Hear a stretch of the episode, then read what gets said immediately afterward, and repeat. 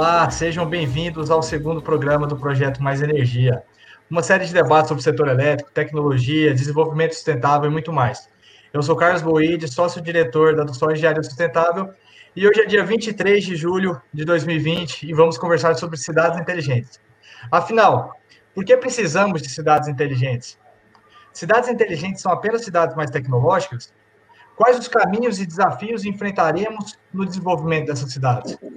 Para conversar com a gente sobre esse assunto, temos hoje aqui conosco o Augusto Archer, cofundador da City for Life, professor da FGV em Cidades Inteligentes e Sustentáveis, Adalberto Maluf, diretor de Marketing, Sustentabilidade e Novos Negócios da BYD Brasil, e Júnior Roma, consultor da consultoria política das cidades e pesquisador do Laboratório de Negócios Sustentáveis da Unicamp. Então, antes de mais nada, eu vou pedir para cada um dos participantes aqui se apresentarem e falar um pouco sobre, sobre eles e sobre a empresa. Augusto, vamos começar com você. Queria que você falasse um pouco aí sobre, sobre a sua atuação e a atuação da City for Life e, e as suas empresas. É, boa tarde, é, obrigado aí pela, pelo, pelo convite. É, então, eu, eu, já trabalho com projetos relacionados à cidades inteligentes há uns cinco anos ou mais, por exemplo, é, oriundo a princípio né, do segmento da, de tecnologia, quando IoT era telecontrole, telemedição e coisas similares. Né? Eu sempre digo que os nomes são bonitos, mas é, é, a, o cerne da tecnologia ele já ele vem se desenvolvendo há bastante tempo e hoje esse conceito da cidade inteligente, inclusive, ele veio bem é, fortalecido aí, trazendo a tecnologia como base. Né? Eu dei uma pulada na pergunta, mas é que você já tinha me apresentado, então eu já fiz uma introdução aqui à questão do assunto. Tá? Então, eu, como você falou, eu, eu, eu, eu trabalho na parte de cursos de extensão da Fundação Getúlio Vargas, no tema de cidade inteligente e sustentabilidade, e tenho alguns outros chapéus aí também relacionados a isso. Legal, obrigado, Augusto. Adalberto, queria que você também falasse aí um, um pouco sobre você e sobre a BYD Brasil. Olá, Carlos, obrigado. É sempre um privilégio falar sobre esses temas tão interessantes, né? É, a BYD é uma gigante global de tecnologia, né? Maior fabricante de bateria, líder de mobilidade elétrica, todas as soluções e tecnologias que a gente tem. É, eu estou como diretor aqui desde o início da vinda da empresa ao Brasil, há seis, sete anos atrás. Estou como presidente da Associação Brasileira do Veículo Elétrico também, é, desde dois meses. E o nosso objetivo é ajudar governos, ajudar empresas e pessoas físicas a entender mais sobre essas grandes revoluções que o mundo vem passando na mobilidade, no setor elétrico, na cidade do futuro, para que a gente possa criar inovação, tecnologia e desenvolver projetos aqui também. Maravilha! Júnior, você, queria que você se apresentasse e falasse um pouco sobre a consultoria política das cidades e sobre as pesquisas que vocês vêm desenvolvendo no Laboratório de Negócios Sustentáveis da Unicamp. Primeiro, boa tarde a todos. Quero agradecer ao Carlos, a Duzol pelo convite, agradecer ao Augusto, ao Adalberto, pela, pelo privilégio né, de estarmos aqui conversando sobre algo tão relevante que é falar sobre cidades inteligentes. Hoje, é, a consultoria política da cidade. A gente oferece gestão, marketing, data analytics. O nosso público-alvo é a questão das instituições públicas. É, e a gente tenta fazer essa conexão entre o poder público e esse entendimento com relação às cidades inteligentes. E o laboratório de que é o SB Lab da Unicamp, lá eu falo que a gente refrigera o nosso pensamento. A gente se conecta a, essas, a esses novos conceitos e leva isso para as instituições públicas e tenta equalizar isso, né? É, colocar a, a, o conceito de cidade inteligente mais próximo da instituição pública e mais próximo da população. É isso que a consultoria política das cidades tem buscado fazer no decorrer da história dela. Então vamos começar ao assunto, ao que interessa, e vou começar com uma pergunta simples e direta, e talvez que a gente vai tentar responder hoje durante esses próximos minutos, que é o que são cidades inteligentes. O que são cidades inteligentes, Augusto? Eu sempre brinco com meus alunos que as cidades nunca foram menos inteligentes, né? É, então, assim, é, tudo que a gente tem hoje é porque alguém com a tecnologia que tinha na época é, conseguiu desenvolver tudo isso, né? E a gente vem numa evolução constante. E claro, o grande motor para isso tudo é a tecnologia, né? A tecnologia ela ela vem ah, proporcionando os saltos é, em termos de inovação que a gente tem tido e a, a próprio o próprio conceito da de cidade inteligente, né? Smart City ele vem muito da questão da tecnologia, né? Mas aí quando a gente começou a, a a falar efetivamente é, é, sobre é, essa alcunha de cidade inteligente, a gente começou a ampliar um pouco esse conceito, né? É, de certa forma, eu gosto muito do conceito de que cidade é, basicamente inteligente são aquelas que, que proporcionam é, recursos para otimizar, é, que melhor otimizam os recursos para a melhoria da qualidade de vida das pessoas. Né? Eu acho que, é, no fundo, é, é, tudo isso que a gente hoje vivencia é, é para melhorar a qualidade de vida da sociedade, das pessoas, né? Então, hoje eu posso te dizer que a cidade inteligente ela é uma cidade é, tecnológica, né? É, não diria isso para você algum tempo atrás, porque a gente estava com as coisas muito juntas, né? Hoje eu posso dizer que existe assim uma, uma separação, ao meu ver. Você tem a cidade inteligente hoje é, especificamente como uma cidade é, é, que utiliza a tecnologia né, como ferramenta para tornar é, é, a cidade mais acessível, mais segura, né, com a melhor qualidade de vida para as pessoas. Você, agora, você tem várias facetas. Você tem a cidade sustentável, você tem a cidade resiliente. Hoje, com toda essa situação que a gente está passando, né, sanitária, voltar a esses problemas, nós somos hoje uma sociedade resiliente, né? E, hoje a, a, tecnologia, ela, ela, se a gente fizer um comparativo com o que aconteceu na, na, na há anos né, atrás, na última, na, na, na gripe espanhola, etc. Tal, a tecnologia hoje, se todo mundo parar para pensar, como seria essa situação que a gente está vivenciando sem o, as ferramentas de mídia social, sem uh, o WhatsApp, sem, o, o, por exemplo, nós estamos fazendo uma live aqui, etc. e tal, né? É, então, assim, é, a gente começa a, a, ter uma noção um pouco melhor, né, dessa, dessa situação, né, dessa análise aí, né, quando a, realmente a tecnologia se torna realmente ubíqua, né? Quer dizer, é, a gente percebe que tudo isso é, passa a fazer parte do nosso dia a dia.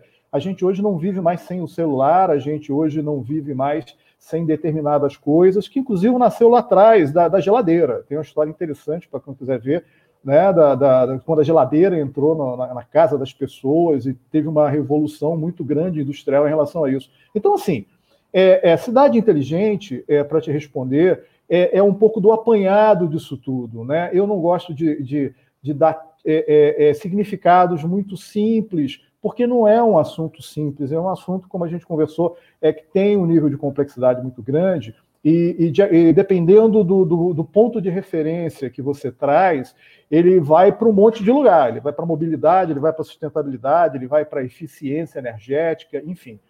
Então, assim, mas em linhas gerais, é, a, uma cidade inteligente é aquela cidade que proporciona uma melhoria de qualidade de vida para os seus moradores. Eu acho que essa resume, é, no meu ponto de vista, é, qualquer outra.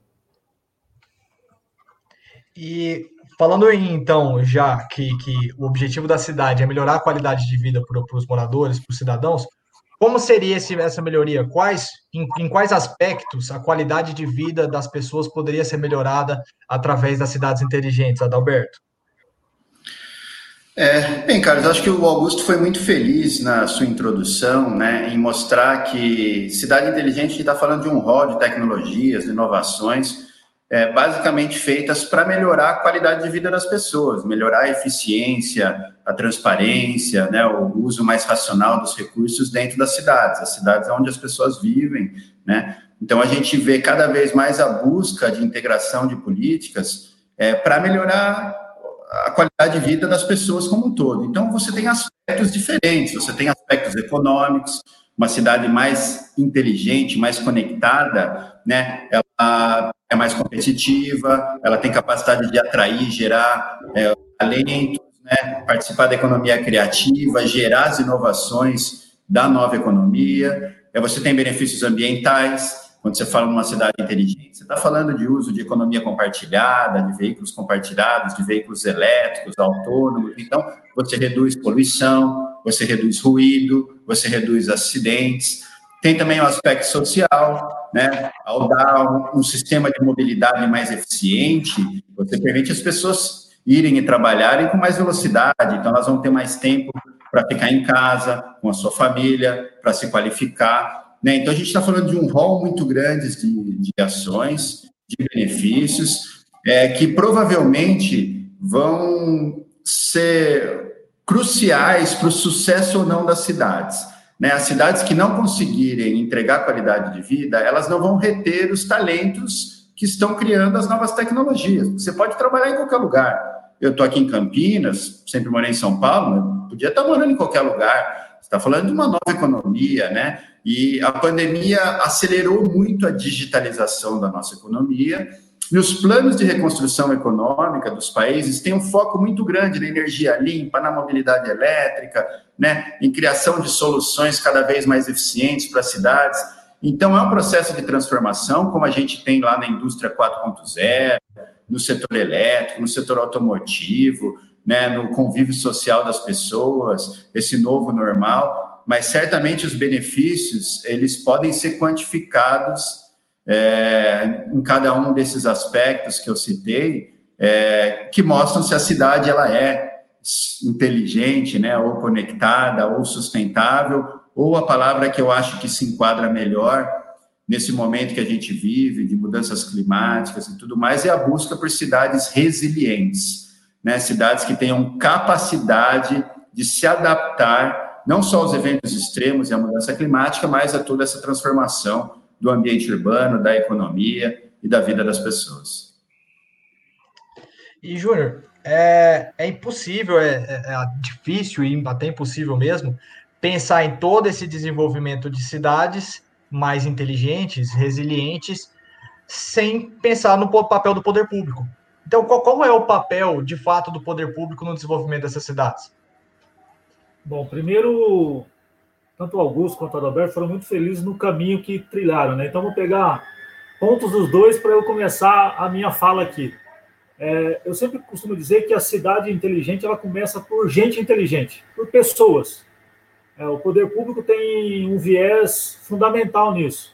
Ele é tanto que um dos nossos estudos no SB Lab é exatamente isso, o GovHub, que é a conexão que o poder executivo pode fazer com todo esse arsenal de inovação que as empresas estão produzindo. Então, o poder público tem um desafio. É, a gente, quando pensa em cidade inteligente, né, a gente pensa sempre nessa complexidade de tecnologia. Mas a gente tem que pensar na cidade, né? que a cidade é a casa da prosperidade, né? onde as pessoas se conectam e conectam os seus sonhos nela. Né? E o Adalberto falou: a cidade que não se projetar para o futuro as pessoas não vão mais querer morar nessa cidade. Eu falo uma coisa que as pessoas ficam até horrorizadas, que muita cidade vai desaparecer. E vai desaparecer porque não pensou lá na frente como desenvolvimento. Então, qual que é o desafio da instituição pública, né, dos governos? Né? É começar a pensar a cidade a longo prazo, e não apenas períodos eleitorais, de quatro em quatro anos. É começar a fazer planos futuros, organizando orçamento, organizando pensamento, retendo esse desenvolvimento, tanto desenvolvimento de inovação, de econômico e de pessoas. Como eu falei, a cidade ela é onde as pessoas moram. Então, se eu crio, se eu propicio um ambiente de educação, de desenvolvimento, onde as pessoas vivem bem, onde eu dou condição para essa pessoa viver melhor, ela vai criar uma infraestrutura para essa cidade ser inteligente. Por que é tão complexo assim?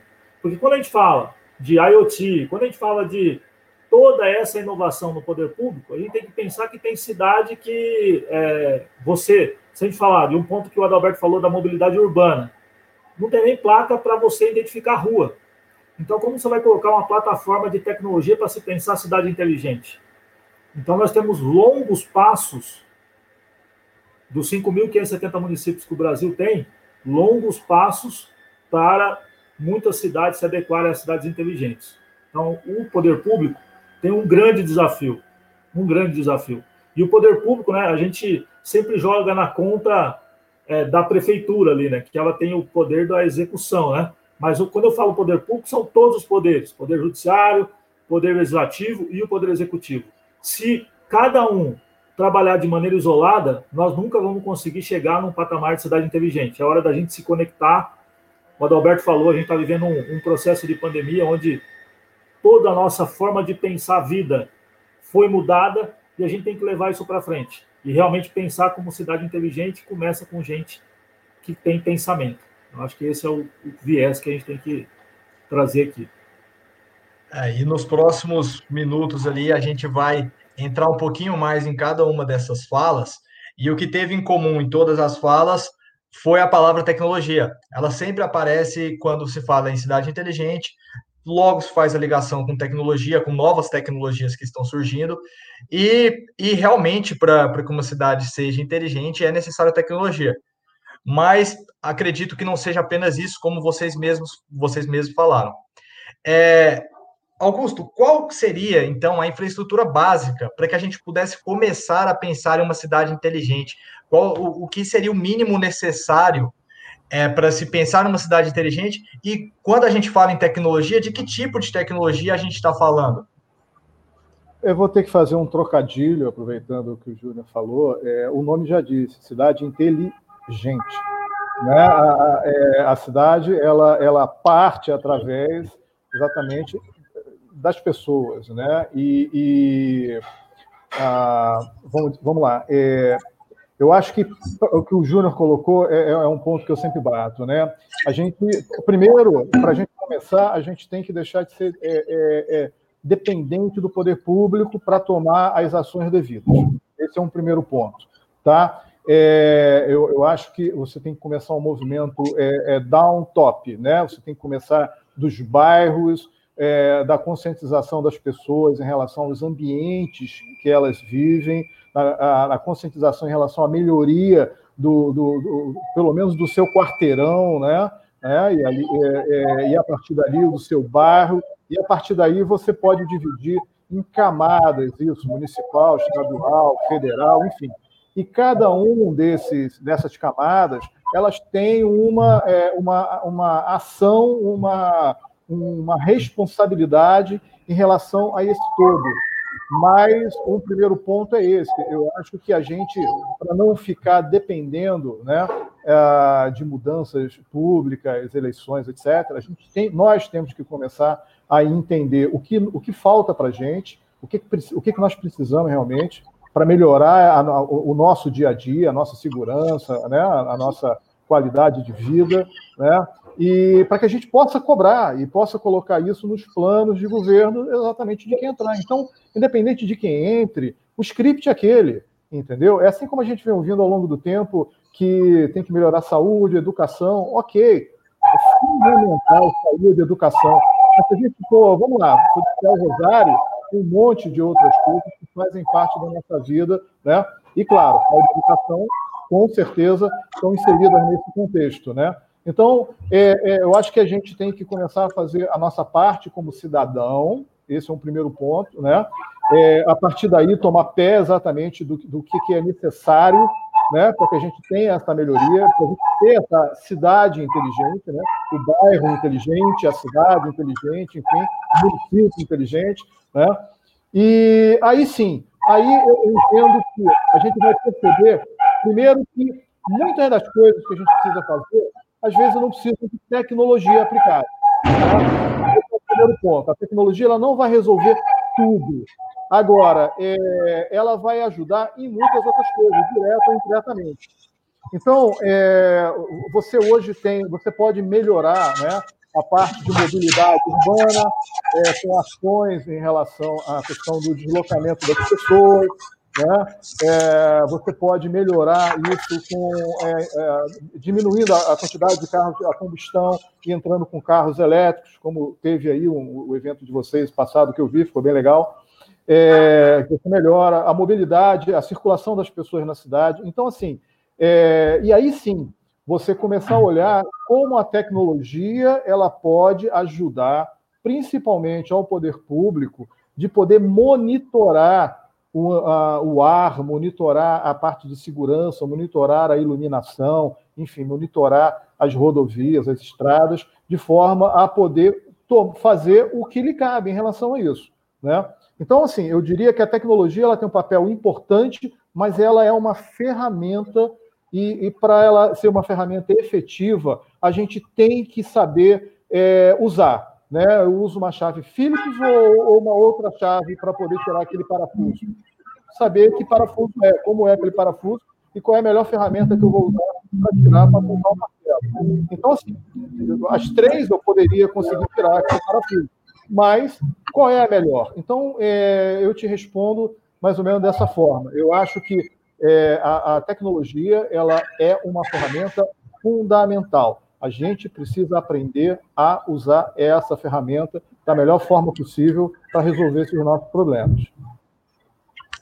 Perfeito. E sempre que a gente fala de tecnologia, e tem um ponto importante aqui, é, que você tocou também, Augusto, que eu já quero fazer uma ponte aqui para o Adalberto, é a questão da energia e da mobilidade. Então, quando a gente fala de tecnologia, invariavelmente a gente está falando sobre consumo, maior consumo de energia, ou, ou um consumo mais eficiente? E como que a energia se relaciona com a cidade inteligente? Qual é a relação entre esses, entre esses dois conceitos? Claro, o setor elétrico é provavelmente um dos setores que está passando pela maior transformação do ponto de vista tecnológico, né? A gente lembra daqueles 3Ds, né, que ficaram consagrados aí na literatura, da digitalização, a descentralização, né, que é a geração distribuída, e a descarbonização. Tem gente que coloca um quarto D aí, que é o desenvolvimento, né?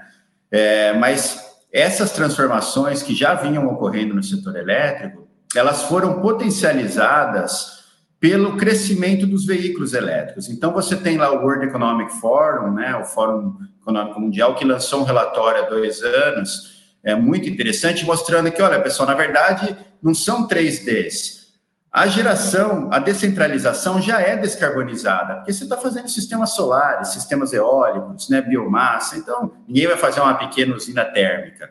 O terceiro driver, além da digitalização e a descentralização, na verdade é a eletrificação, porque o veículo elétrico ele vai ser centro desse novo setor. Né? As pessoas no horário de pico vão chegar na sua casa para não pagar a tarifa de pico, o carro elétrico vai abastecer a casa.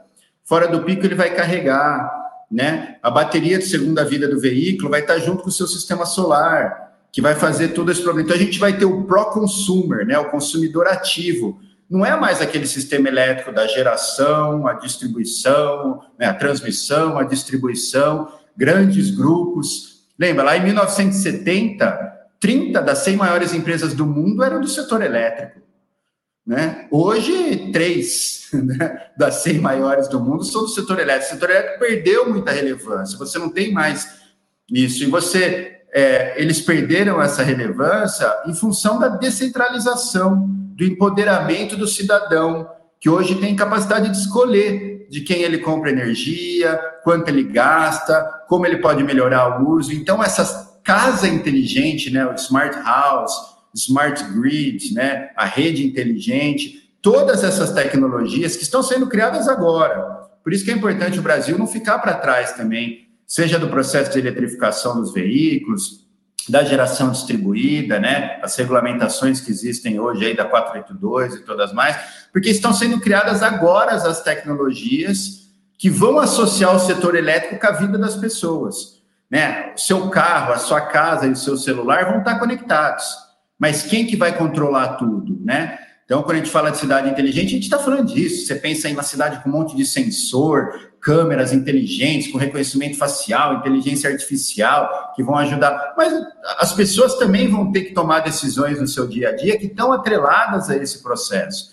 Então, é uma grande transformação. A gente vê hoje é, novas tecnologias emergentes muito focadas no setor elétrico, por exemplo, blockchain. Blockchain hoje tem aplicações muito grandes no setor elétrico. Né? Blockchain é aquela validação em série né, de informações para você poder, seja para eu chegar com o meu carro elétrico e ele já se conectar com o carregador e já carregar meu carro, né? Seja para eu garantir que aquela energia que chega na minha casa veio da usina solar que eu contratei, né? Quer dizer, são várias coisas que vão mudar. E como você comentou, Carlos, essa mudança do setor elétrico, ela vai mudar também o setor automotivo, que é um, um setor tradicionalíssimo da indústria mundial, que hoje tem uma capacidade ociosa muito grande, né? O mundo tem uma capacidade de produzir quase 100 milhões de veículos por ano e vai produzir 70, 80, né? Agora com a pandemia. Então, está falando de um monte de fábrica pelo mundo que vai fechar. E basicamente porque o setor automotivo também está indo em prol do veículo elétrico, autônomo, conectado, né? De um uso cada vez mais compartilhado.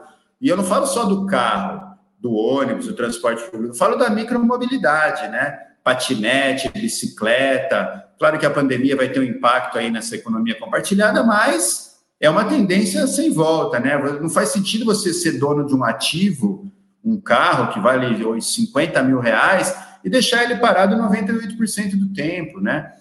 Você vai trabalhar, o teu carro elétrico semi-autônomo, provavelmente vai te deixar no trabalho, ele vai sozinho, vai carregar e ele vai trabalhar de Uber autônomo para você e às seis horas da tarde ele volta a te pegar em casa. Quer dizer que está falando de uma revolução grande no setor elétrico, no setor automotivo, na mobilidade, e certamente o papel da mobilidade sustentável, né, a capacidade das cidades de mobilizarem bens e serviços de uma maneira eficiente, vai ser chave nessa cidade é, mais inteligente, mais conectada. Cidades que não resolverem o problema da mobilidade urbana, cidades que se basearem no seu modelo de desenvolvimento no transporte individual, por exemplo, motorizado, provavelmente vão entrar em colapso e vão ter trânsitos, ruídos, poluição acima da média, as pessoas não vão querer morar lá. Então, acho que esses dois setores são talvez os, alguns dos mais importantes nos usos dessas tecnologias, dessas aplicações todas que estão em voltas com esse novo ecossistema, né? o bairro sustentável, né, o que eles chamam da cidade de 15 minutos, tudo tem que acontecer ali no seu próprio bairro, serviços, então uso misto, uso do solo, planejamento urbano, aproximar o planejamento da habitação, do emprego, né, e do trabalho. Você tem que gerar trabalho onde as pessoas moram. Aqui em São Paulo, eu morei 15 anos em São Paulo, né? Hoje estou aqui em Campinas, mas São Paulo você tem 3 milhões de pessoas vindo todo dia da Zona Leste para o centro. Não há sistema de transporte que resolva isso. Ou você gera emprego na Zona Leste para as pessoas terem emprego lá e consumirem serviços lá, bens lá e tudo lá, ou você não vai ter uma cidade disfuncional. Então, é uma grande transição a nível mundial da consolidação das metrópoles e provavelmente as cidades que saírem na frente vão ser aquelas que vão ser melhor bem-sucedidas. Obrigado. E, Júnior, é, quando a gente fala, aproveitando ali a última fala do, do, do Adalberto em relação às cidades que saíram na frente, isso vai depender muito do, do poder público, voltando para esse, esse aspecto. É, quais são os desafios que enfrentados pelo poder público para o desenvolvimento dessas smart cities e principalmente quando a gente fala do arcabouço regulatório existente que travam o desenvolvimento de várias tecnologias, é, de formas de contratações que impedem, é, por exemplo, eu estava é, é, ouvindo um, um, o Renato de Castro falar sobre esse assunto, e ele estava relatando um caso de uma, de uma startup de dados de Big Data que estava sendo contratado por uma prefeitura e ela não conseguia ser contratada porque no processo licitatório não haviam concorrentes com um serviço igual para que pudesse haver uma licitação. Então, para a gente ver como que às vezes uma regulação atrasada pode travar a inovação. Então, como é que o poder público tem e deve lidar com esse problema? Bom, Carlos, o grande desafio do poder público é olhar para dentro e entender que o mundo mudou. Esse é o primeiro passo. O mundo mudou de maneira muito rápida. Os últimos anos a gente teve uma transformação digital. E o sistema de compras ainda do poder público está ainda lá em 1990, que é a Lei 8666, regulamentada em 1990. Então, o poder público precisa se transformar dentro dessas inovações que o mundo nos traz hoje. E como fazer isso? É se abrindo. Primeiro, se conectando entre todos os poderes: poder legislativo, poder judiciário e o poder executivo com a sociedade. E o poder público entender que ele faz parte de uma sociedade que não é mais a sociedade lá que acontecia há anos atrás. O sistema mudou, a vida mudou, o mundo mudou, as cidades mudaram e a cidade é um ser vivo, a cidade ganha vida e forma todos os dias. Então, como se pensar em cidade inteligente? Precisa, o poder público precisa se transformar. Então, precisa fazer novos marcos regulatórios, precisa fazer novas regulamentações e olhar para frente. A gente precisa realmente pensar cidade inteligente de maneira verdadeira e não apenas comprando tecnologia e não apenas trazendo plataformas para dentro, pra dentro do, dos poderes públicos, é, visando apenas a questão tecnológica. Nós precisamos olhar cidade inteligente, que é a cidade com condições de vida para as pessoas. Então, o grande desafio do poder público nesse ponto é, de pensar a cidade inteligente é realmente pensar em transformação. O mundo, precisa, o mundo mudou e o poder público precisa se transformar. Ah, mas como fazer isso? É realmente se abrindo para discussões, é sendo transparente, é dando importância aos dados, como o Adalberto já colocou, como o Augusto já colocou, é o poder público analisar e utilizar, dar é, execução a toda essa massa de dados disponível hoje dentro do poder público. O poder público, eu falo que é um dos maiores geradores de dados. A questão é que ele gera dados, mas ele mesmo não analisa e não utiliza de maneira assertiva esses dados. Então, a grande transformação e o, grande, o, grande, o nosso grande desafio é conectar o poder público a essas novas tendências, a essas novas maneiras de se pensar o mundo. E é esse o grande desafio, né? Inovar começa pelo pensamento. Então o poder público precisa se renovar, precisa arejar a mente. É, não dá para apenas para se é, atender e se atentar e se pautar politicamente.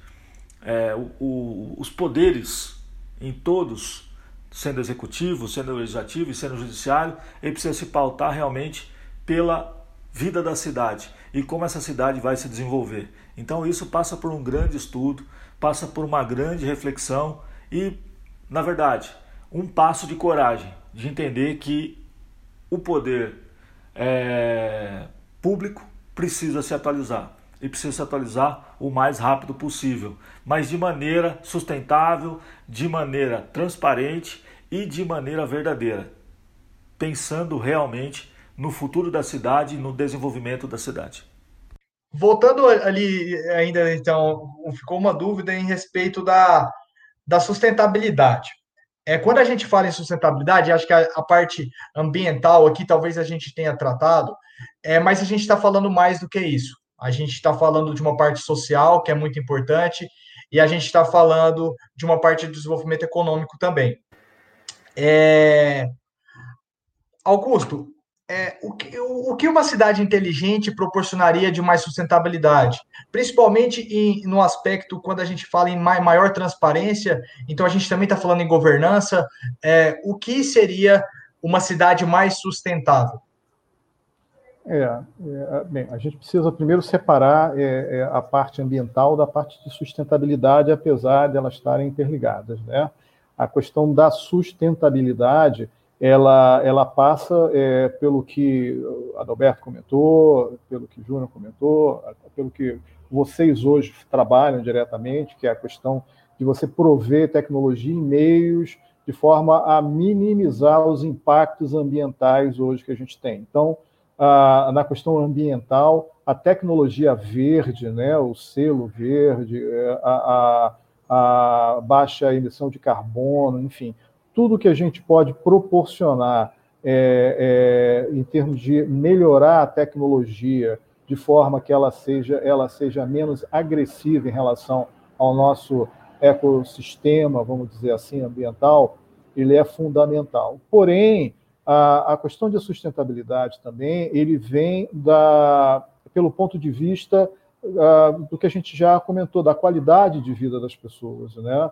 Então, é, é, mudanças de rotina das pessoas em relação, por exemplo, se a gente pega os lixões, né? o problema é, em relação à, à questão do, da, do, vamos dizer assim, do aculturamento das pessoas em relação a gerarem é, menos lixo, utilizarem é, é, matérias-primas menos poluentes, né? aonde que cada um pode, eu, eu, sempre bato um pouco nessa tecla, já que é assim, para poder fazer um contraponto, né?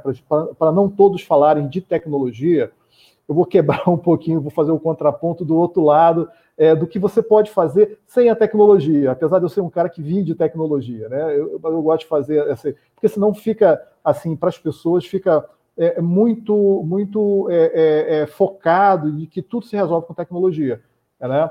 Então assim, é, se todos fizerem uma reciclagem do seu lixo, a gente lá na ponta a gente passa a ter uma melhoria em relação a isso, né? Se a gente cobrar uma melhor uma melhor é, é, condição de forma ao tratamento disso. Né? A China, a China compra o lixo de todo mundo, né? É, utiliza esse lixo, tira os insumos ali para fabricações e outras coisas que nós jogamos fora. Então nós jogamos dinheiro fora nesse ponto. Então é, é, é eu acho que as coletas seletivas, você tem hoje várias startups, vários programas que trabalham com a coleta, seja o lixo eletrônico, né? Porque a tecnologia ela cresce e cada vez mais a gente compra um celular a cada mês e faz o que com o celular? Joga fora. A gente tem baterias, né? Você tem a bateria de lítio, né? E que é, é, é altamente poluente. Então esse é um grande problema, por exemplo, dos veículos elétricos, né? É, ele, ele é ok pelo lado que você não tem combustão, ok, mas você tem uma bateria.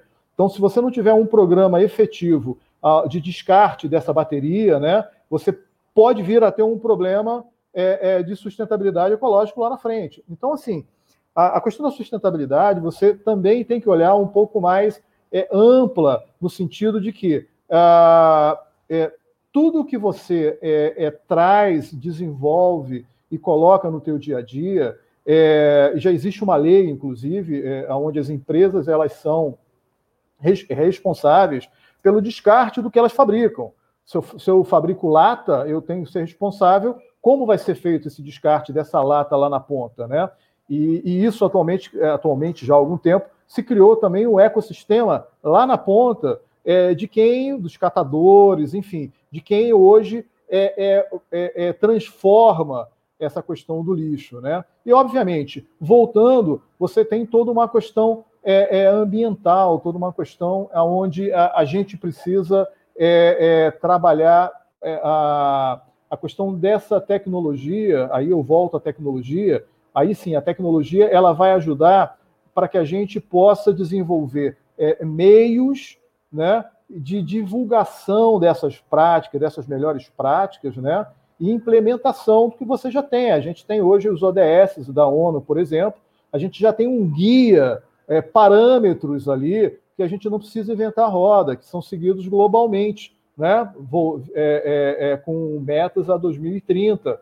É, aí pego ali o, o gancho do Júnior. É, são já é, objetivos é, que os governos deveriam estar preocupados em, pelo menos, mensurar né? todos os dados, conforme a Adalberto comentou, né? já existe hoje uma massa de dados não trabalhada, ou agora recém-trabalhada, os data lakes, uh, uh, utilizando Big Data, enfim, tecnologias, para que você consiga realmente é, é, é, trabalhar uma estatística, números, enxergar onde está bom, onde está ruim, onde pode melhorar nisso daí. Então, é, a, a, questão da sustentabilidade ela vai caminhar sempre é, ao lado de tudo isso que a gente está discutindo, né? Aonde aí sim eu, eu enxergo que claro, cada um tem que fazer a sua parte, as pessoas têm que fazer a sua parte, podem fazer a sua parte, mas é, o grande gestor disso ele é público, né? as prefeituras, os governos, eles têm que a implementar essas rotinas, acompanharem né? e trabalharem esses objetivos aí é, de melhoria é, para a qualidade de vida da, das pessoas. E, é, Adalberto, eu queria que você falasse um pouco sobre essa questão de que o, que o Augusto tocou, da, e aí ele citou a bateria, mas muitas vezes a gente resolve um problema e pode, pode estar gerando outro, e isso tanto da tecnologia de energia solar quanto das baterias, muito se fala sobre a cadeia produtiva e sobre a logística reversa, o que vai fazer com aquele lixo que é gerado. É, mas a gente já tem soluções para isso, né? Então eu queria que você falasse um pouco sobre isso. Sim, é, o, o, tema da bateria, né, eu acho que é um tema que praticamente já foi é, resolvido pela indústria, né? É, hoje a maior parte dos veículos elétricos usa químicas de lítio que são consideradas mais sustentáveis, né? A própria BioID, a gente é a maior fabricante de lítio ferro do mundo, né? Ferro é um, é um mineral 100% reciclado. E hoje as baterias já têm a sua segunda, a sua terceira vida, né? Você roda 10 anos no veículo, depois reaproveita mais 10, 15 anos no sistema de armazenamento é, de painel solar, e depois você tem a reciclagem. Hoje, como o preço dos insumos subiu muito, é, a reciclagem de bateria de lítio, é, de várias químicas, seja NMC, seja NCA, né, alumínio ou ferro, é muito grande. O grande desafio das baterias de lítio, na verdade, tem a ver com celulares, né, porque são baterias de lítio cobalto. Essa bateria, que é do celular, que tem maior densidade energética, ela tem problemas né, um pouco mais difíceis de serem superados do ponto de vista social, que cobalto vem ali de uma região no, na África, no Congo, que é difícil, também tem as suas dificuldades. Mas é isso, todas as tecnologias vão melhorando em função da política pública. É, eu estava lendo um pouco os comentários, né? O Gustavo Guimarães fala muito isso do, do poder público para ser eficiente, ter um planejamento, né? O João Paulo fala aqui da importância da legislação para aprovar essas novas tecnologias, seja de veículos, seja da matriz elétrica, né? É, eu vi aqui a Fabiola falando também de, né, da, da, importância da política pública, da vontade política. E o nosso desafio é esse. Infelizmente, no Brasil, não existe uma tradição de integração de políticas públicas, né? E eu não falo só né, da política de habitação e de emprego, que são completamente diferentes, o desenvolvimento urbano e mobilidade, de saúde e educação, essa falta de integração. Mas eu falo muito mais no tema da política pública baseada em evidência, baseada em dados, em resultados. Política pública não pode ser achismo né? A pessoa, ah, eu acho que é assim, eu vou fazer assim. Ah, eu acho que esse remédio funciona, eu vou usar. Eu acho que é, a melhor coisa é fazer isso ou fazer aquilo. Não é assim. Política pública tem que ser baseada em evidência, em dados, em números. Por isso que a cidade inteligente ela tem um papel primordial na criação de indicadores e de números, porque quanto mais informação você tem, mais ferramentas você traz para melhorar a gestão do ambiente urbano, né? A inteligência artificial, por exemplo. Inteligência artificial não é uma tecnologia, né? É um cluster de tecnologias, são muitas tecnologias associadas. Mas vamos falar do básico ali de, né, machine learning, data learning, né, todas essas palavras em inglês bonitinhas que vêm associadas mas o que realmente importa é que cada vez mais o Big Data, esses dados que a gente cria todos os dias, eles vão ter que ser usados. Eu cito o caso de São Paulo, né, que eu trabalhei muito nisso antes, quando eu fui diretor da Rede C40, a Fundação Clinton, a gente trabalhava muito com cidades fazendo projetos. São Paulo tem 15 milhões de dados todos os dias do bilhete único. Né? O horário que o cara entra no transporte público, a hora que ele faz uma baldeação e a hora que ele sai. Aí você tem a hora tarde que ele volta, né? Então você sabe mais ou menos onde ele saiu. Então, o poder público poderia usar esses dados eletrônicos que são criados todos os dias para reorganizar as linhas. Aí você pega os dados do GPS dos ônibus, que a cada 50 segundos mostram a velocidade operacional dos ônibus, você põe as duas camadas juntas, você tem o carregamento, você tem onde tem trânsito, você percebe aonde você pode calcular uma linha expressa, uma linha semi-expressa. Então a gente cria esse dado, mas o poder público não tem capacidade de análise do dado, então o dado fica lá perdido. Então a cidade inteligente vai ser aquela que vai criar os dados e que vai gerir, né? O meu chefe na época da C40, né, quando eu trabalhava lá, era o prefeito de Nova York, né, o Michael Bloomberg. E o Bloomberg ficou muito famoso no mundo porque ele falava isso a, vida inteira do trabalho dele. É, qualquer decisão tem que ser baseada em dados. Você não toma nenhuma decisão que não seja baseada em dados. Não pode ter achismo, né? E a política pública deve ser baseada em dados e em evidência. É isso que a gente estuda hoje, né? É isso que a gente vê nessas escolas de formação política, Renova BR, todos esses grandes movimentos. Pessoal, política pública tem que ser baseada em evidência. Por isso que a cidade inteligente vai nos ajudar. Que à medida com que você sobrepõe todas essas camadas e você traz sensores, câmeras, inteligência, né, é, conectividade e o veículo, o celular das pessoas, é, a política pública, a gente começa a melhorar isso provavelmente vai ser possível gerar um, uma cidade mais eficiente, uma cidade que gasta menos energia para transportar pessoas, uma cidade que gasta menos recursos para produzir um bem, né? e uma cidade que gasta menos tempo. Tempo vai ser provavelmente é, a coisa mais importante nesse futuro, porque vai estar tudo conectado, tudo digital. Então a gente vai ter que saber o momento de se desconectar para poder viver com a nossa família, cuidar do seu filho, né, interagir com as pessoas. Então eu acho que o tema da sustentabilidade, né, da tecnologia, ele tem a ver com esse contexto todo de criação de um ecossistema cada vez mais é, integrado e proporcionando é, o crescimento dessas tecnologias que já estão aí. E é, o, o, grande problema aqui, eu acho que é o único dado, indicador que importa ainda são os votos, né? E aí a gente acaba sofrendo para desenvolver é, novas tecnologias, inovações. E ali, com uma, pegando um aspecto da sustentabilidade, que, que, que é a sustentabilidade fiscal, governança, e já puxando para uma pergunta. Aqui no Brasil, a gente tem muita prática de um governo fazer a conta para o próximo pagar, né? Então, em cidade inteligente, isso já seria muito difícil, né, Júnior? E, e aí também a gente não pode tirar do contexto que a gente vive de, de escassez de recurso também. É, são N motivos, a gente poderia aqui discutir, mas está longe de ser o objetivo, não vamos discutir quais são os motivos disso, mas, de fato, pensar em cidade inteligente demanda investimento. E, por outro lado, nós temos escassez de recursos para fazer esses investimentos. Então, como viabilizar? Quem vai pagar essa conta da cidade inteligente? Júnior. Bom, Carlos, a conta vai ser paga pelo próprio poder público. A única questão é quem terá orçamento para ter esse pensamento de cidade inteligente levando em conta que a maioria dos 5.570 municípios tem grandes problemas hoje, tem grandes problemas hoje na questão da lei de responsabilidade fiscal. Então, por não equalizar a conta de maneira inteligente. Então, a gente tem estudado e visto na dinâmica das cidades que pós-pandemia tudo vai ter que ser repensado é, principalmente as cidades que querem se permanecer nesse contexto.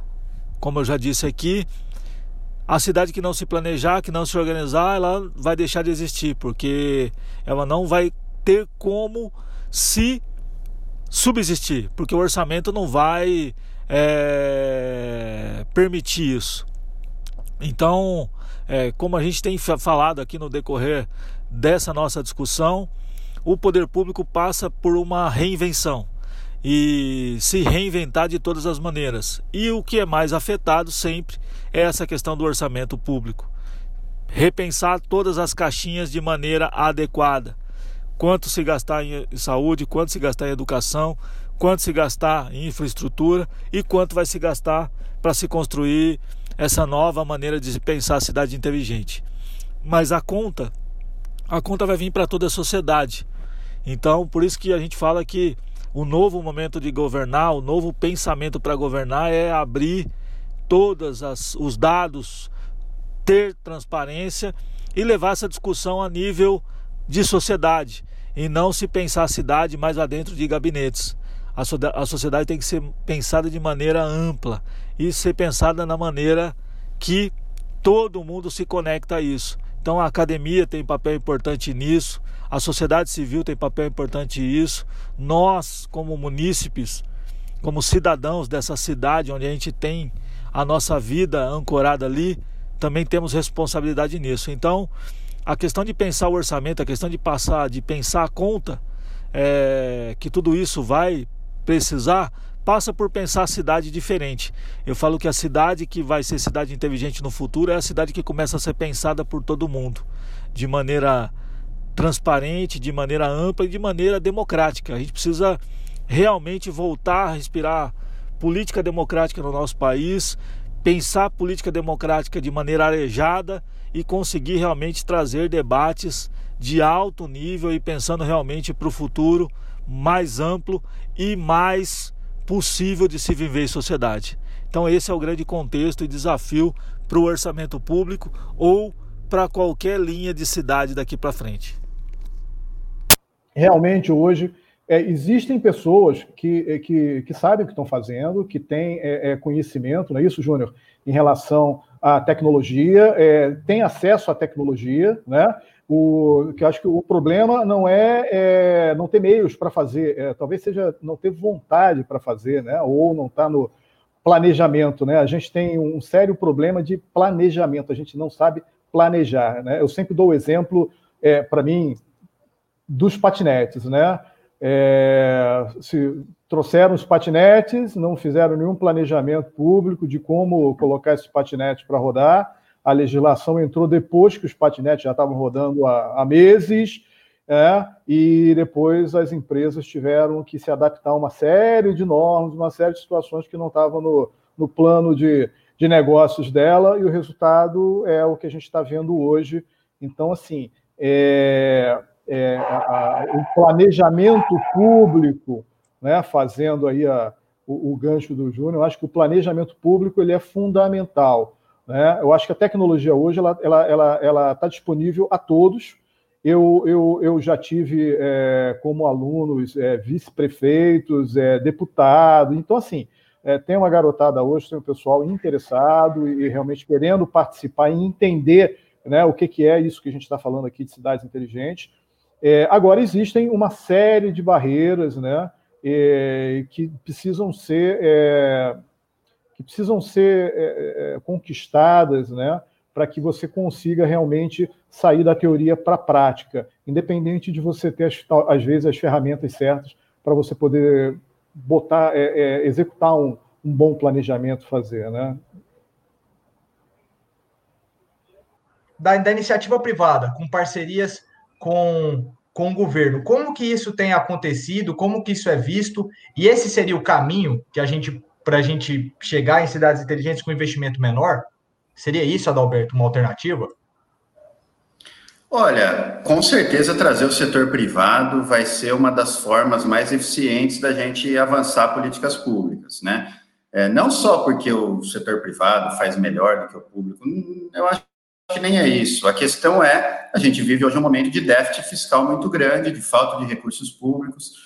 É, muitos governos estão perdidos né, nas suas prioridades, no que gastar, não existem políticas muito integradas. Então, o setor privado quase sempre ele tem um olhar mais eficiente, né, ele ajuda a gerar projetos. Então, as parcerias público-privadas, né, as PPPs, a gente vai ver cada vez crescendo mais a nível é, Brasil, e aí, e normalmente elas trazem já aspectos interessantes de melhoria. Então, você fala de uma PPP de iluminação pública, não é só porque você vai trocar por LED, que gasta menos energia vai economizar dinheiro da área pública. Não, provavelmente o cara já vai pôr uma câmera, então vai ter questão de segurança, vai ter um sensor, quando ninguém está ali, ele desliga. Então você já agrega inovações, porque o setor privado ele faz contas diferentes, né? É aquilo como o Júnior estava tentando falar da área pública, a dificuldade do poder público de comprar uma nova tecnologia, porque ele tem a Lei 8666, que tem que comprar pelo mais barato. Né? O ex-secretário de Transporte de São Paulo cita um caso que eles tentaram implementar um novo sistema de bilhetagem eletrônica, né, de pagamento no sistema de ônibus de São Paulo. Isso ficou em briga no judiciário e demorou sete, seis anos. Em seis anos mudou. A hora que o, tribunal falou, pode licitar, falou, não quero mais licitar isso. Seis anos, essa tecnologia já está ultrapassada, né? Quer dizer, é, é uma dificuldade muito grande que a gente tem hoje de fazer avançar. Por isso, eu acredito muito no papel do setor privado. Né? O setor privado provavelmente vai ter um papel importante, mas o poder público não pode se abster de ser o planejador, né? de fazer uma fiscalização boa, de criar indicadores. A gente vê também muito essa terceirização, assim, ah, PPP, beleza, joga para concessão, joga para o privado, mas o poder público não tem ferramenta para fiscalizar não cria indicadores, né? não consegue fazer uma gestão muito boa. Então, não é a panaceia, assim, não é, olha, agora PPPs vai resolver o problema, né? Como às vezes você vai estudar temas de saúde pública, não, as OS, organizações de sociedade civil administrando é a melhor solução. Realmente tem muito case de sucesso, São Paulo, Santos, tem um monte de case de sucesso, mas tem cases que não são de sucesso, né? É, Campinas foi eleita o ano passado, aqui não vou ficar fazendo propaganda na minha cidade, mas uh, Campinas foi eleita a cidade mais conectada né, do Brasil, mais inteligente ali naquele ranking da Urban System. E se você vê o que Campinas fez, basicamente ela foi pioneira em colocar vários projetinhos na rua. Foi a primeira a ter ônibus elétrico, a primeira a ter táxi elétrico, infraestrutura de recarga, foi a primeira a fazer geração distribuída, a criar um ecossistema. A CPFL foi a primeira a colocar é, medidores inteligentes, bidirecionais, a fazer projetos de gestão de energia. Foi a primeira. Então, você vai colocando um monte de coisa, né, é, que gera benefício. O secretário de Meio Ambiente aqui em Campinas, o Rogério Menezes, é, ele conta muito que quando eles digitalizaram todo o processo de licenciamento, mesmo na pandemia, o número de licenciamentos aumentou 30%. A velocidade antes demorava anos, meses, e agora tem licenciamento em poucos dias.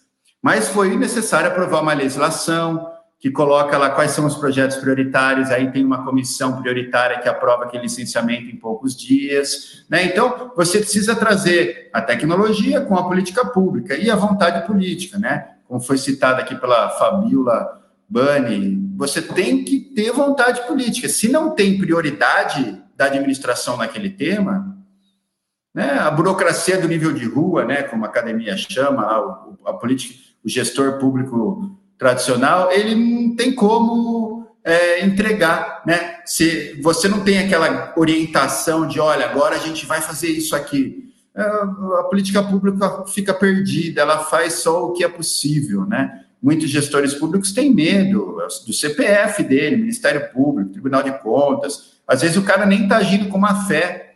Mas eu lembro, eu trabalhei na Secretaria de Meio Ambiente de São Paulo, meu primeiro emprego, 15 anos atrás, né?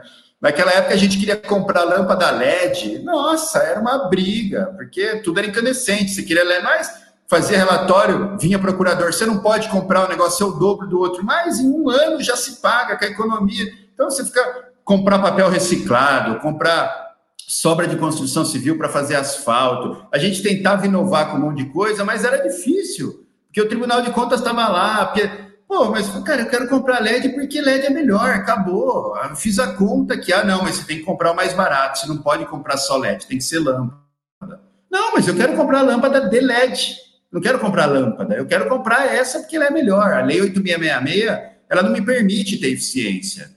Né? Então, existem melhorias legislativas que precisam ser feitas. Eu acho que a gente precisa trazer cada vez mais o conhecimento que está na academia. Felizmente, no Brasil, a academia ela ainda fica muito desagregada, né? muito separada, seja do setor industrial, seja do setor produtivo, seja do poder público. Então, acho que aproximar todas as cabeças pensantes para poder melhorar as políticas públicas, criar indicadores e, e, e formular essa, esse novo ecossistema de inovação, a gente tem casos bem-sucedidos, né? E não preciso ficar falando aqui do eixo São Paulo, Rio, Floripa, Curitiba. É, pô, vai para Salvador. Salvador teve uma revolução em três, quatro anos, né? A Secretaria de Inovação lá, que foi presidida pelo André Fraga, é, eles criaram o maior ecossistema de inovação e startups do Nordeste em três anos. E você vê as soluções que foram feitas para a cidade, Mas qual foi o, a prioridade dele? Ele falou: olha, eu vou criar todo esse ecossistema, mas não vai ser público, porque daqui a pouco eu saio. Ele criou todo um ecossistema, todo um ambiente com coworking, com laboratório, tudo e é privado. E deixou para o setor privado administrar. Então, hoje o negócio está com né, uma, uma, uma coisa, muita punjância e vai continuar mesmo com a mudança da administração, que é um problema nosso, né? Cada quatro anos, como foi comentado, muda-se o prefeito, muda a prioridade, quer acabar de fazer o que o outro estava fazendo, quer pôr um nome novo, um loginho novo para a política dele. E essa é uma dificuldade que a gente vai ter que superar para ter cidades mais sustentáveis, resilientes e inteligentes. E se a gente for comparar, então, a gente falou aqui muitos problemas, né, que a gente enfrenta, muitos desafios que a gente enfrenta pela mentalidade dos nossos governantes em geral, mas também nós temos, como o Adalberto citou aqui, alguns bons exemplos no Brasil. Nós temos cidades que vêm fazendo bom trabalho, até antes mesmo de, de desse tema cidades inteligentes vir tão à tona como, como, como vem hoje, pelo contexto, é, e eu queria que a gente trouxesse aqui, citasse alguns bons exemplos que nós temos no Brasil. É, Augusto, você poderia citar para a gente? Olha, o Adalberto já comentou de Campinas, né? É, Salvador também, como já foi falado por ele. Nós temos Curitiba hoje. É, Curitiba vem fazendo um trabalho muito interessante lá. Você tem é, é toda a parte ligada a startups, a, a, a, você já vem de uma história antiga do Lerner lá, né, da, da questão da mobilidade e tudo. Então, Curitiba, ela tem hoje tem um diferencial muito grande, né, em relação à, à aplicação efetiva de tudo que é isso que a gente está conversando, né? A gente tem São Paulo. São Paulo está com um projeto bem interessante junto, se não me engano, com a Enel, onde eles estão fazendo o, alguns projetos relacionados à parte de iluminação e captação de outras informações, a parte de mobilidade elétrica, principalmente nesse sentido. Né? É, o Rio de Janeiro, infelizmente, é, eu, como carioca, gostaria muito de estar dizendo que a gente está fazendo um monte de coisa aqui, mas a gente tem um monte de gente boa, um monte de gente capacitada, mas é, a gente ainda não conseguiu colocar isso tudo em prática apesar da gente ter é, é, grandes empresas aqui é, presentes, e sim, é, eu acho que aí as PPPs, né, o poder público privado, nesse caso, perguntaram o que era PPP, é, ele é um papel fundamental nisso. Então, assim, é, sem querer falar de, de cases fora do Brasil, porque eu sempre digo que a gente tem um, um fator chamado cultura que impacta diretamente é, com tudo isso que a gente está conversando, com tecnologia, aplicação de, de melhores práticas e cases, né? Então, é, eu acho que qualquer projeto é interessante, é válido, a gente tem que levar muito em consideração a questão cultural nossa, e aí nós somos um, um, um mega país, né? A gente tem vários países dentro do Brasil, aonde cada estado ele tem a sua particularidade também. A gente falou aí de, de alguns uh, aqui ao norte, nordeste, de algumas, alguns estados onde já eh, estão acontecendo alguma coisa, mas nós temos ah, problemas ao norte, né? É, Tocantins, Roraima, Amazônia, Amazonas mesmo. É, a gente tem determinadas áreas que é, você não tem é, é comunicação, é, você tem regiões onde você não tem, não chega dados, não chega internet, né? Então, assim, é, e se não chega, você não consegue levar educação, você não consegue levar informação, né? Então, esse, a gente tem esse problema grave aí, que, é, que é o gigantismo que o Brasil tem. E, e, nesse ponto, quando a gente sempre, né, que a gente compara, é, e a gente deve comparar Amsterdã, Inglaterra, Nova York, a gente tem que pegar, dentro do meu ponto de vista, a gente não pode comparar com o Brasil. A gente tem que pegar são Paulo, a gente tem que pegar o Rio de Janeiro, a gente tem que pegar Curitiba, a gente tem que fazer uma equivalência primeiro para comparar laranja com laranja banana com banana, né? Porque senão a gente sempre vai sair perdendo, porque a gente é muito grande. É, é fácil implementar um projeto desse, talvez no Chile, que é aqui do lado, e é, é, é um país pequeno, né? Talvez você implementar isso, respectivamente, aqui é, em Minas Gerais ou em Brasília, é, você possa ter uma equivalência. Mas quando você fala de implementar no Brasil, é muito complexo. Então, eu acho que eu volto na questão do planejamento aí, né, para poder frisar. Eu acho que o, o planejamento ele tem que ser é, é local e, e, focado exatamente é, na realidade de cada estado, né? E, e, olhando os problemas de cada estado, assim como você olha, como se cada estado fosse é, um pequeno país, né? É, é, que a estrutura política que a gente tem como foi isso: vereador, deputado, senador, senador mais fidel. Mas isso tudo é, a gente tem quase que é, é, vários países aqui dentro. Então, eu acho que a dificuldade, né? E aí, Júnior, é, já vou deixar o gancho para o Júnior, ele melhor que ninguém atua diretamente nisso, ele sabe. É, é, muito difícil. Eu participo de alguns encontros de, também de prefeitos, etc vejo pessoas muito é, competentes e, e, com interesse de, de, de, fazer, mas a máquina ela é muito pesada. É, é, um, é, é, é empurrar um Titanic na areia, é, é muito complicado. Então, assim, é, eu poderia citar vários casos assim pequenos, mas eu, eu, eu queria mais deixar na mesa isso. A gente tem, a gente pode olhar o Brasil como um todo, mas eu acho que a gente tem que dar os devidos pesos e as comparações em relação a isso. Né? Campinas, por exemplo, teve um grande avanço na, na, nesse investimento, né, no que diz respeito à tecnologia, São Paulo está fazendo e alguns outros. Então, assim, é, é, seguindo essa linha, tá? E, Júnior, vamos aproveitar então o gancho que foi deixado. Como, como reduzir o peso dessa máquina para que a gente consiga desenvolver. E, e aí eu queria também que você comentasse outra, outro problema que é identificado em, em, muitas, em muitos projetos de desenvolvimento de cidades inteligentes, que são os limites do município e os limites de atuação de um prefeito, que muitas vezes em regiões metropolitanas a gente encontra isso.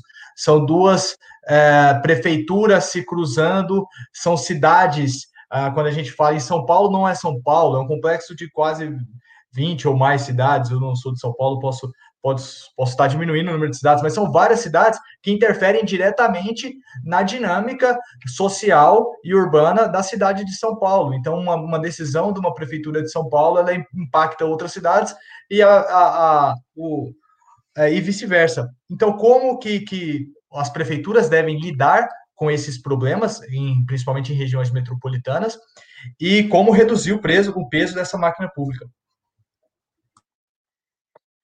Bom, Carlos, essa questão da região metropolitana é bem complexa. É, você citou a cidade de São Paulo e o conglomerado de cidades que compõem a região metropolitana de São Paulo. Se a gente pegar a cidade de São Paulo, tem 12 milhões de habitantes. E a, o complexo da região metropolitana de São Paulo são 22 milhões de pessoas, né? E todas as cidades pensam de maneira desconectada dessa, dessa região metropolitana por conta é, de uma maneira simples. Cada um vai pensar na sua própria cidade, porque não tem uma regulamentação que direcione para se pensar de maneira ampla nessa questão da região metropolitana. São poucos os temas que é levado para a região metropolitana. E mesmo assim não tem nada que regulamente, né? A região metropolitana não tem um orçamento próprio para a região metropolitana, né? Então, qualquer ação que for, que for ser feita para a própria região metropolitana vai sair do orçamento de cada cidade. Então isso é bem complexo de se é, analisar e de se contextualizar, porque é, é um tema é, que tem sido discutido no decorrer do tempo, mas nada assim de muito concreto. Com relação ao tamanho da máquina pública, é, é outra questão que precisamos de ampla discussão, mas é, a maneira é simples, é dar eficiência a essa máquina. Aí, ah, como que a gente dá eficiência a essa máquina? É repensando legislações, regulamentações, trazendo pautas para o debate mais amplo. A, a gestão pública tem que ser analisada olhando para frente. É, eu acredito muito, eu vou falar de novo, eu tenho muita esperança sempre e eu sempre tento, sempre tento ver pelo lado positivo. Eu acredito que a pandemia vai trazer grandes reflexões, reflexões profundas pra, para as cidades. E esse pensamento passa por essa questão de como deixar mais leve a máquina pública. E aí passa de novo, como a gente já discutiu aqui, a questão do orçamento. Então, para se pensar cidade inteligente, as cidades vão ter que repensar. É, a gente está sempre voltando na mesma contextualização, né? Mas é isso, é política pública voltada para o desenvolvimento da cidade, é política pública voltada para o bem-estar da sociedade, é política pública voltada para as pessoas e não mais para as coisas. Nós não temos mais tempo de errar. Nós temos que começar a pensar assertivamente. E tudo isso passa por, pelo que a gente chama de Gov Hub, de todo mundo se conectar no mesmo pensamento. E o poder público tem esse poder de conectar tudo. Então o poder público tem que se conectar, o poder executivo, legislativo, judiciário, sociedade civil, academia, as pessoas e trazer uma discussão ampla, trazer uma discussão realmente de alto nível para se pensar cidade olhando para frente, para realmente se gastar pensando no que gastar, pensar o orçamento público realmente de maneira verdadeira, de maneira transparente, olhando dados, não dá mais para achar. Nós passamos do tempo já de achômetro. Nós temos que trabalhar pensando dados, nós temos que trabalhar pensando em resultado. O que, que essa cidade está gerando de resultado para as pessoas?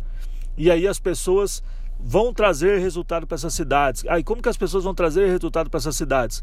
Usando a sua força de mão de obra, usando a sua força do trabalho, usando a sua força do conhecimento. E aí a gente vai conseguir pensar a cidade inteligente, pensar a cidade melhor para as pessoas e a gente vai ter política pública que vai ter contentamento para tudo isso, a gente tem no desenvolvimento, a gente tem orçamento para isso, e aí a gente consegue realmente pensar numa cidade sustentável, pensar numa cidade para frente e realmente conseguir e construir cidades sustentáveis e cidades inteligentes para o futuro do nosso país. E para as considerações finais, eu, eu gostaria que todo mundo fizesse breves comentários sobre qual seria o caminho que, a, que, que o Brasil poderia percorrer em, de forma breve, quais seriam os próximos passos ou os primeiros passos que, como sociedade, a gente deve, deve percorrer, deve superar para a implementação de cidades inteligentes? Augusto, começando com você. Eu ia tirar para o ímpar. É, então, é, é, então, o, o, eu, eu acho que é, a gente discutiu aqui, eu posso sumarizar é, e tentar resumir tudo que a gente falou. Eu, eu acho que foi é, é bem rico aqui, apesar das dificuldades é, do Júnior né, em relação à, à, parte de conexão. Acho que deu para entender bem que a, a parte pública é uma parte é, fundamental no que diz respeito à gestão de tudo isso que a gente está conversando. Né? Então, a gente precisa ter regras, a gente precisa ter contratos bem escritos e, e, e já é, considerando tudo isso que está à nossa volta, né? A, a, falou da questão da mobilidade, então da questão das PPP, da questão de você ter contratos mais inteligentes também, de forma que você viabilize e você permita que as empresas trabalhem com produtividade, né? E, e essa produtividade ela, ela acaba, acaba refletindo em relação à prestação de serviço para as pessoas, né?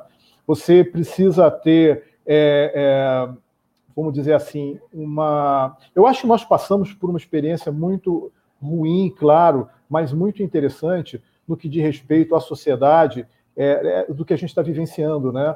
É, eu acho que nós fomos mais solidários, a gente parou de olhar um pouco para o nosso umbigo. É claro que nem todos, né?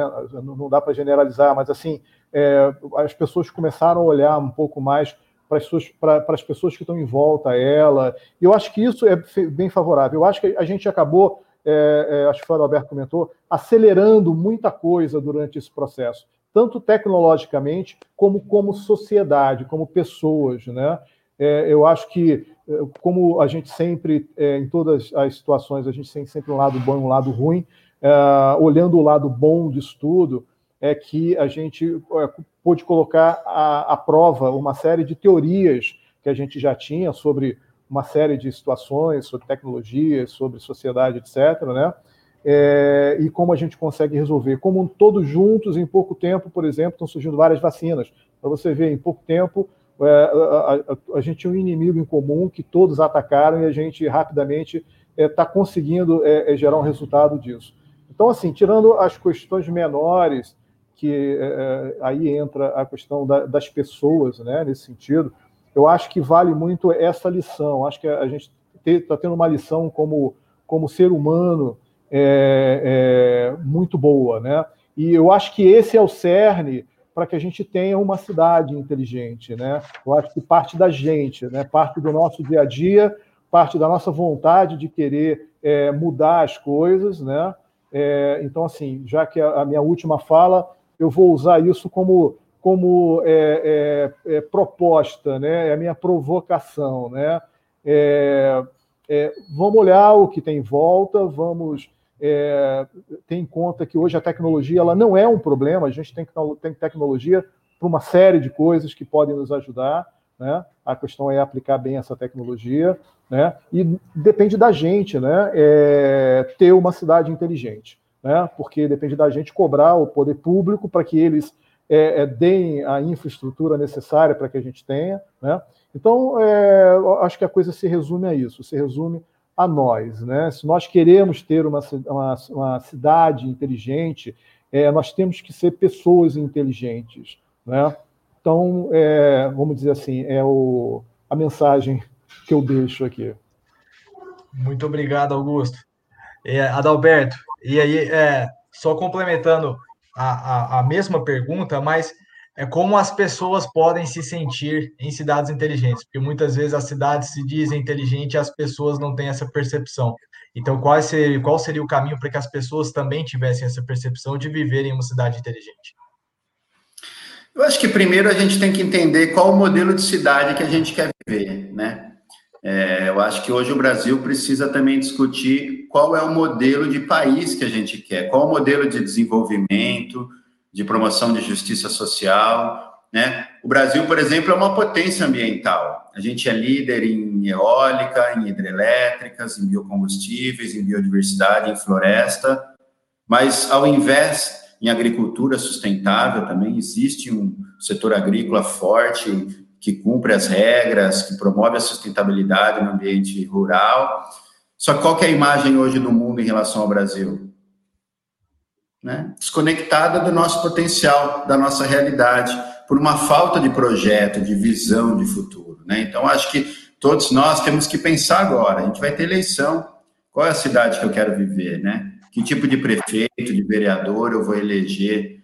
Né? O cara que está antenado com essas transformações, que vai estar aberto a trazer as soluções, as tecnologias, tudo para melhorar a qualidade de vida das pessoas, ou a gente vai continuar com aquela velha política, né? Quem tem dinheiro, que é financiado, que vai lá e consegue comprar os cabos eleitorais e fazer as campanhas mais caras e sofisticadas. Então, o brasileiro vai ter que tomar uma decisão, né? Porque hoje, infelizmente, está muito ruim para a gente, né?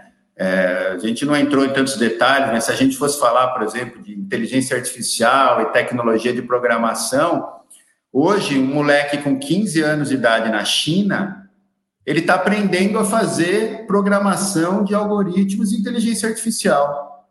Aqui no Brasil, uma, um jovem com 15 anos de idade né? 93% dos jovens brasileiros com 15 anos de idade não sabem fazer uma equação de matemática. O Todos pela Educação tem estudos que você fica abismado. Ele está falando de 70% de analfabeto funcional no, no Brasil, né? É, uma criança no Brasil hoje, 55% dos jovens de crianças com 8 e 9 anos, quando eles terminam o primeiro ciclo, 55% não conseguem reconhecer a palavra casa do lado da foto de uma casa. Né? Então a gente está falando do básico. Enquanto não melhorar a educação básica, enquanto não melhorar, criar um ambiente que reduza a desigualdade social, o Brasil é um dos países mais desiguais do mundo. Tudo bem, nós quase todos somos liberais, progressistas, queremos a melhora de todo mundo, né? Um discurso, um discurso é muito fácil ser assim. Agora, o que a gente está fazendo realmente para acabar com essa desigualdade social? Tem como competir a gente? Pô, estudei escola particular a vida inteira, fiz intercâmbio com 15 anos, com 16 morei um ano fora, passei na USP, fiz mestrado na USP. O cara da periferia de São Paulo consegue competir? Nunca. Então, ou a gente tem um olhar para resolver as desigualdades e criar uma cidade com mais equidade, com mais justiça social, que promova a integração, ou também a gente não vai nem conseguir criar essa cidade inteligente que ela vai ser uma cidadezinha que vai estar ali falando com 10%, 5% da elite da cidade, que, claro, é a mais influente, que domina o viário urbano, que domina os espaços públicos. Mas então a gente vai ter que refletir muito sobre esse modelo de cidade, e acho que a cidade inteligente do futuro, ela vai ocorrer porque ela traz eficiência, ela traz melhorias, economias, né? Então, espero que o, esse processo todo de digitalização chegue nos nossos governos. A gente precisa de um governo digital, né? um governo que resolva tudo digitalmente. Você não precisa ir protocolar e carimbar 10 mil coisas para ter uma informação do poder público, tem que ser tudo digital. E que a gente possa usar as ferramentas digitais para consultar a população, para que a população possa opinar sobre o orçamento, sobre as prioridades, se essa política é boa ou não é. Se não for, a população quer a gente regrede, volta, olha, tentei, mas não deu, não é por aí. Né? O poder público tem que saber fazer a meia-culpa quando ele erra. Eu acho que tem muita coisa que precisa melhorar, mas de alguma maneira a gente melhorou um pouco, né? E espero que essa pandemia nos faça surgir com foco né, num Brazilian Green Deal, né, como a Europa está fazendo, o mundo está fazendo, foco na energia limpa, na mobilidade, na cidade sustentável, e quem sabe em sermos um pouco mais empáticos uns com os outros, ter compaixão um com o outro, né, quem sabe esse período de isolamento nos vai fazer perceber como é bom, né, e como é importante para o ser humano socializar, né, o papel do espaço público e dessas áreas de convívio na consolidação de cidades melhores.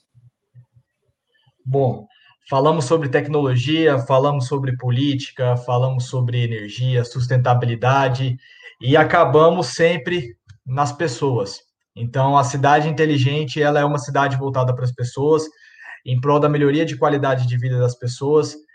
E pelo que vocês dois falaram, é, o que mais, o que é mais importante, o primeiro passo seria que nós tivéssemos políticas que olhassem para as pessoas e o nosso papel, então, é escolher quem políticos que olhem para a gente.